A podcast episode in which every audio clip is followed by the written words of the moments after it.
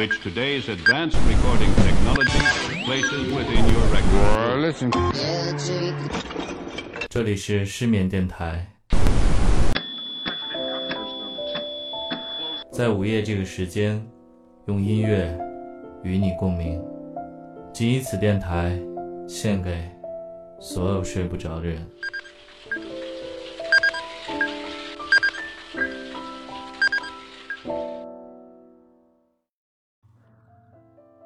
大家晚上好，这里是失眠电台 Good Night Radio，在午夜用音乐与你共鸣，陪你共眠。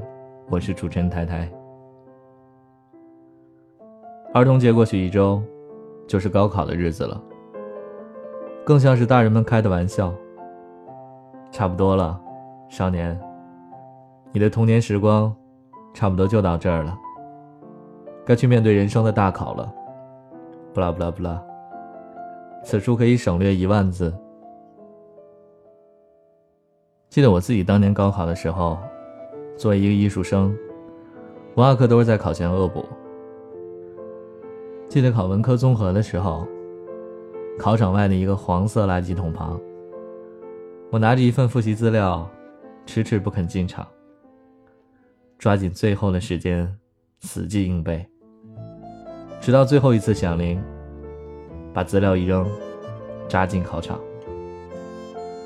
发卷时先发一张草稿纸，我不由分说，把刚才死记硬背的一块政治知识点誊在草稿纸上，不免引来监考老师的注意。同学你在干嘛？我也直接，我先写上，我怕待会儿忘了。我就这么在他眼皮底下，把一条条知识点写在草稿纸上。现在回想起来，最讽刺的是，当年我的高考作文。我记得我们当年的作文题是一个看图作文，内容大概是一个小孩摔倒了，家长、学校、社会代表三个大人，纷纷来关切这个摔了一跤的孩子。议论文讲究引经据典，加叙加意。我引经据典的就是《小王子》。一本童话，很多内容都是在讽刺成人世界的价值观，借用其中的意象，加上些高考作文技巧，字迹工整，主题明确，标点符号使用得当，用高考作文讽刺了高考，最后作文还是高分。那时，太太觉得自己是真朋克。呵呵，第一首歌送给自己。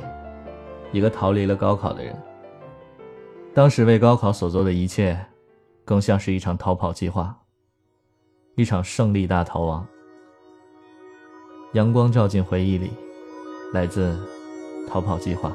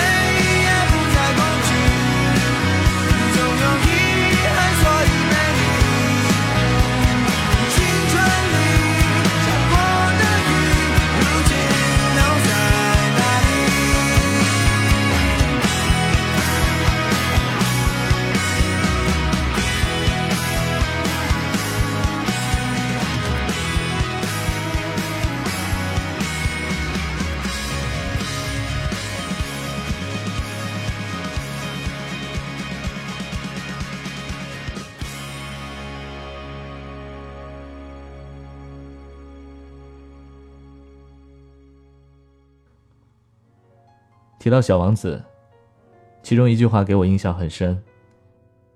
所有的大人，都曾经是孩子，虽然只有少数人记得。我不得不承认，再长大一点再读《小王子》，会更有感触。我们今天就此展开。小王子是一个来自其他星球的孩子，他住在一颗和一间房子差不多大的小行星上。某天，一粒玫瑰的种子飘落在他的星球上，开始生根、发芽、成熟。要知道，小王子以前从来没见过玫瑰花，他对这朵有些虚荣的玫瑰花有些好奇。并且对他唯命是从，但小王子当时还小，有些东西他并不明白。小王子说：“我那时什么也不懂，我应该根据他的行为，而不是根据他的话来判断他。他香气四溢，让我的生活芬芳多彩。”我真不该离开他。我早该猜到，在他那可笑的伎俩背后，是缠绵的温柔。花朵是如此天真无邪，可是，我毕竟是太年轻了，不知该如何去爱他。这已经是后话了。小王子还是离开了玫瑰。离开了这个星球。Dying in the Sun，来自 The Cranberries。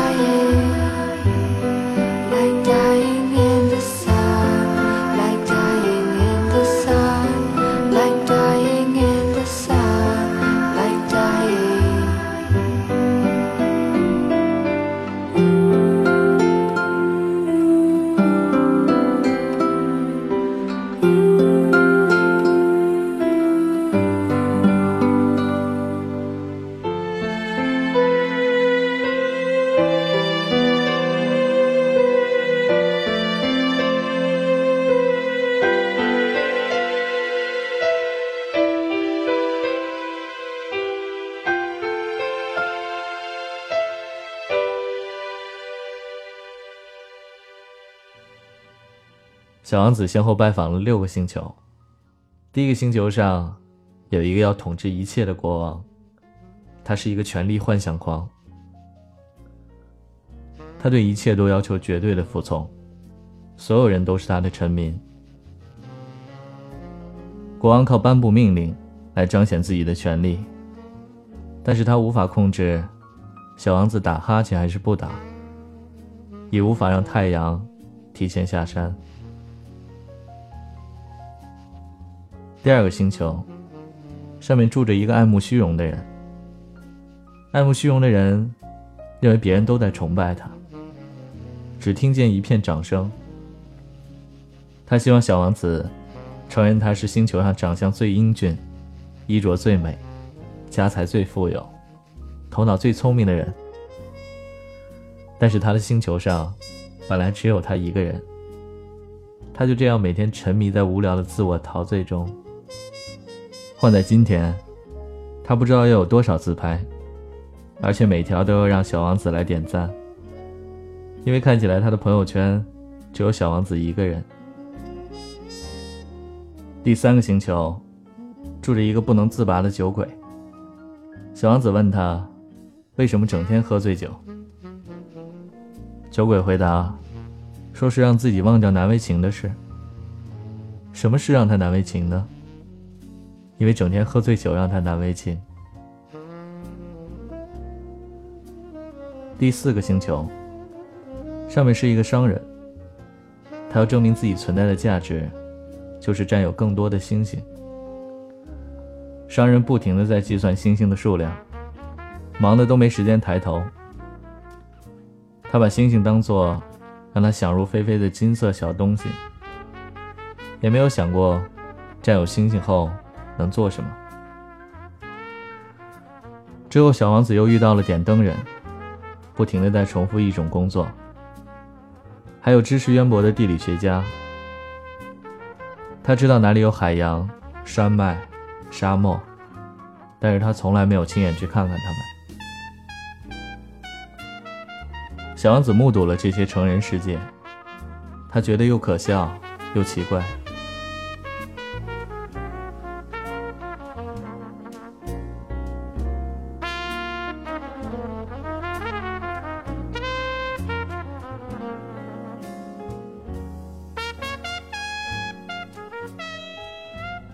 大人热爱数字。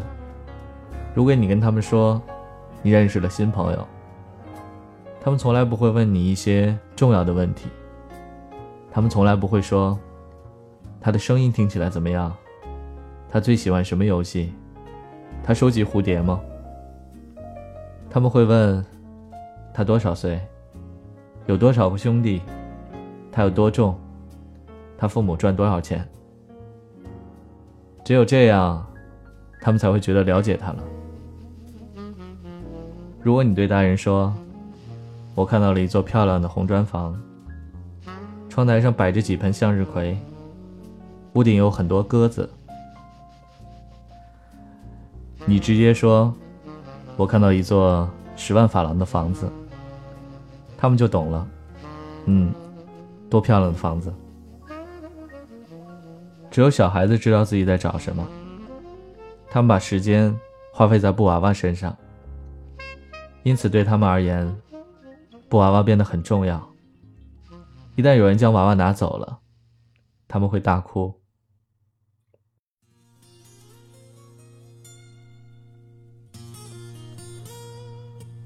观光客，来自森田童子。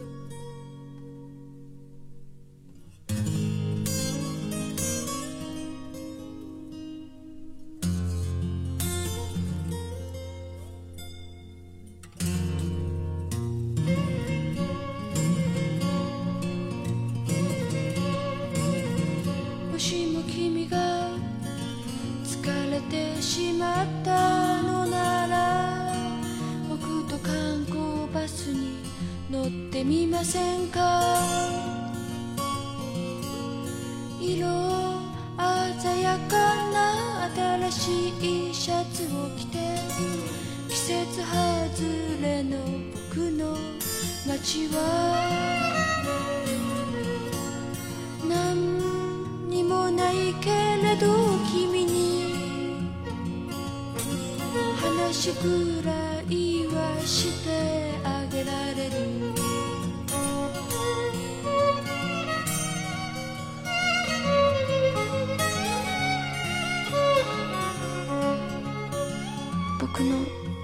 小さな海辺の観光地に。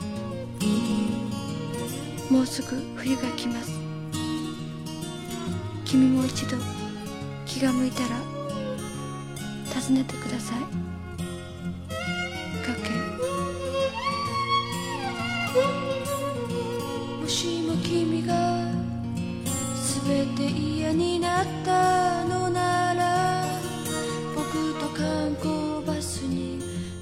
てみませんか？君と今夜が最後ならトランジスタラジオから流れる。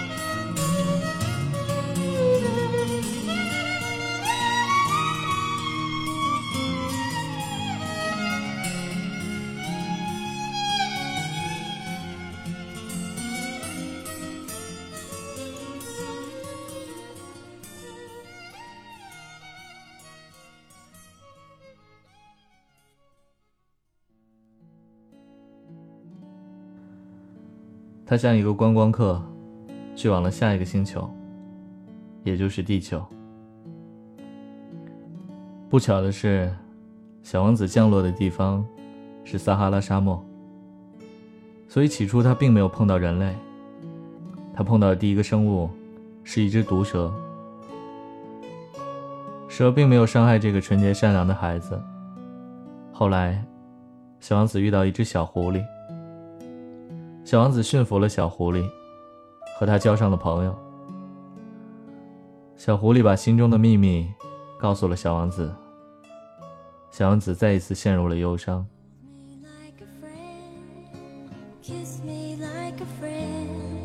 Forever friend，来自李美。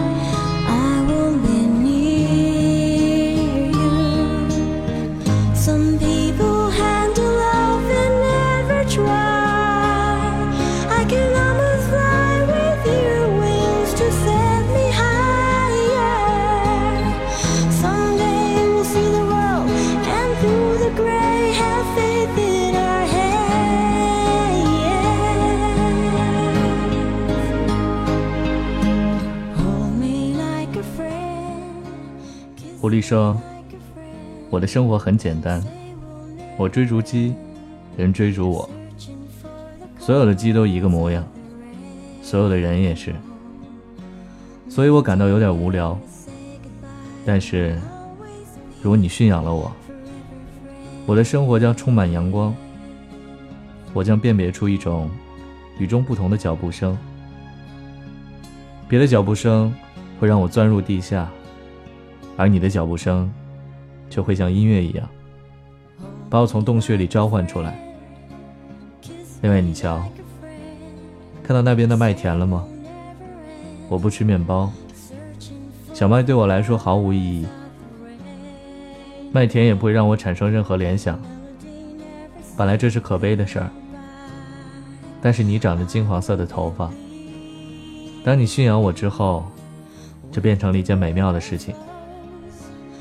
麦子也是金黄色的，它会让我想起你，而且我也开始喜欢上了风吹过麦田的声音。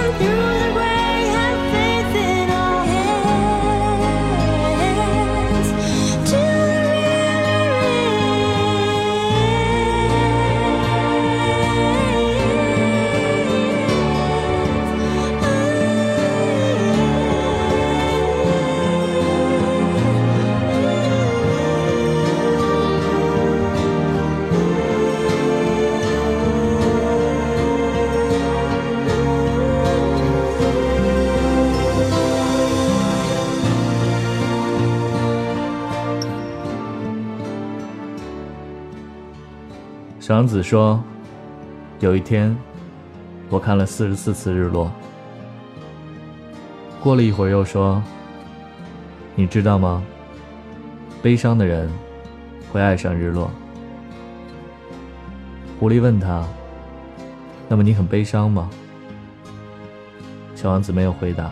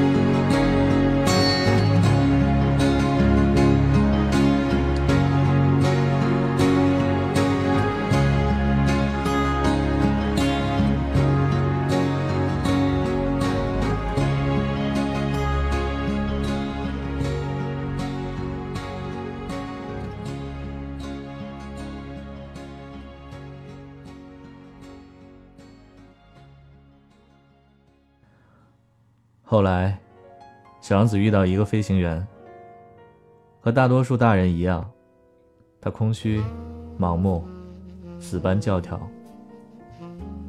小王子把自己的所见所闻告诉了他，改变了他对世界的看法。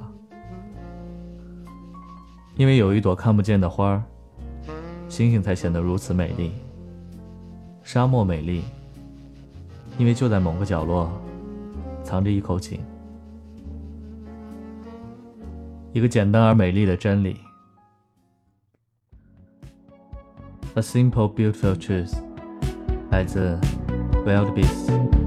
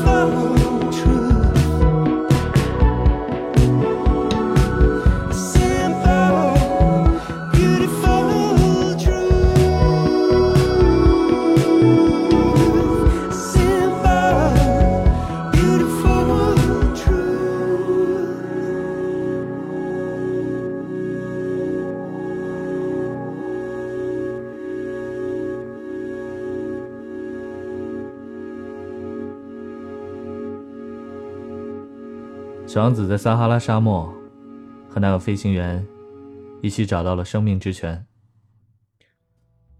后来，不知道什么时候，小王子想回到自己的行星上，回到他魂牵梦绕的家。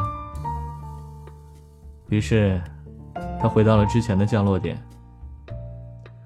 最后，小王子在蛇的帮助下死去了，心灵重新回到了他的 B 六十一号小行星上。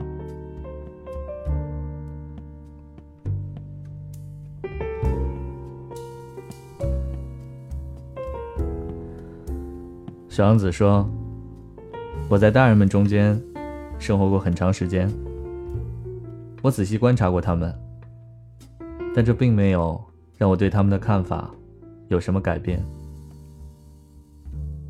当我遇到一个头脑看起来还比较清楚的大人时，我会拿出那个一号作品来试试他。我想知道他能否感觉到什么。可是。”得到的答案通常是：“这是顶帽子。”那我就不和他谈论巨蟒啊、原始森林啊，或者星星之类的。我只是迁就他们，和他们谈论一些桥牌呀、高尔夫球啊、政治呀、领带呀。于是大人们就很高兴能认识我这样一个通情达理的人。上帝保佑。来自窦唯。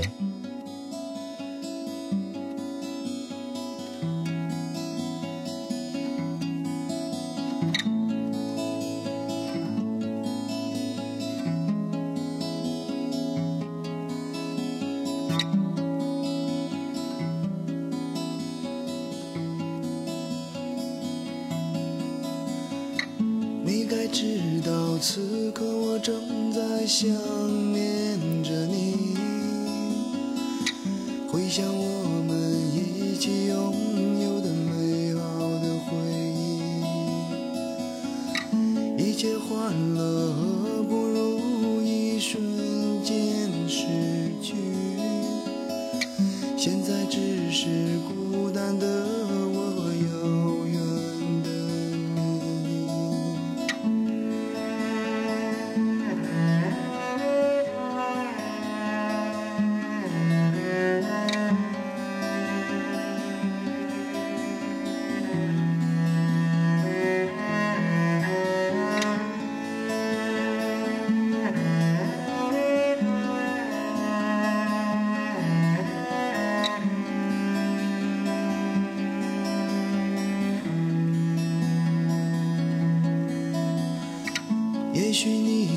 时常出现在彼此梦里，可醒来后又要重新调整距离，最难忍受不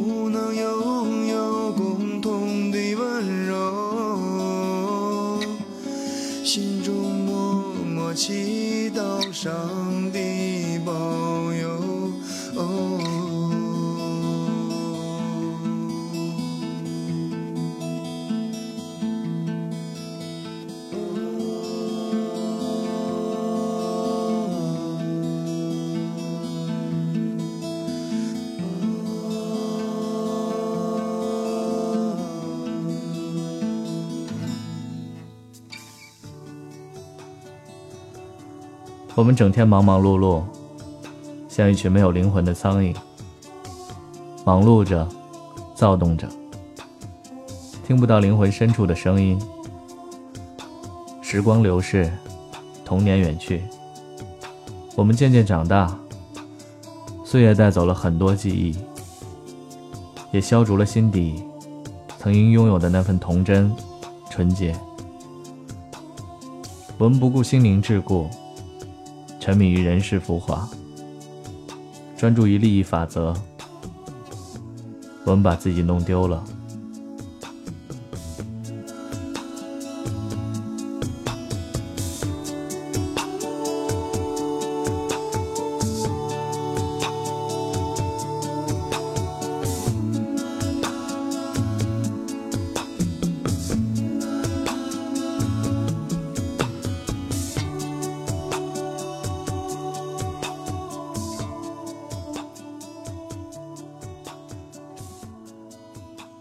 说话，若不是在深夜，关在这个小房间里，我可能说不出来。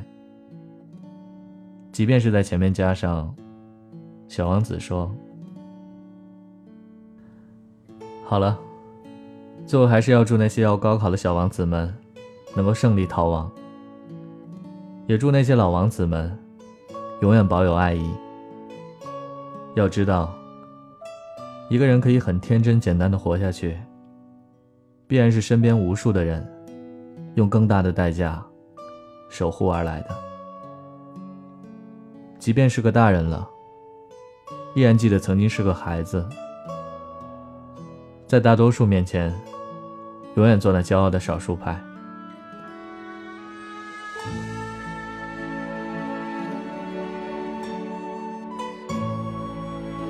当你收到一个坏消息是，你失眠了，记住还有个好消息。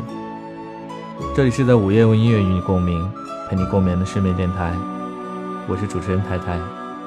祝你晚安成功，Good night。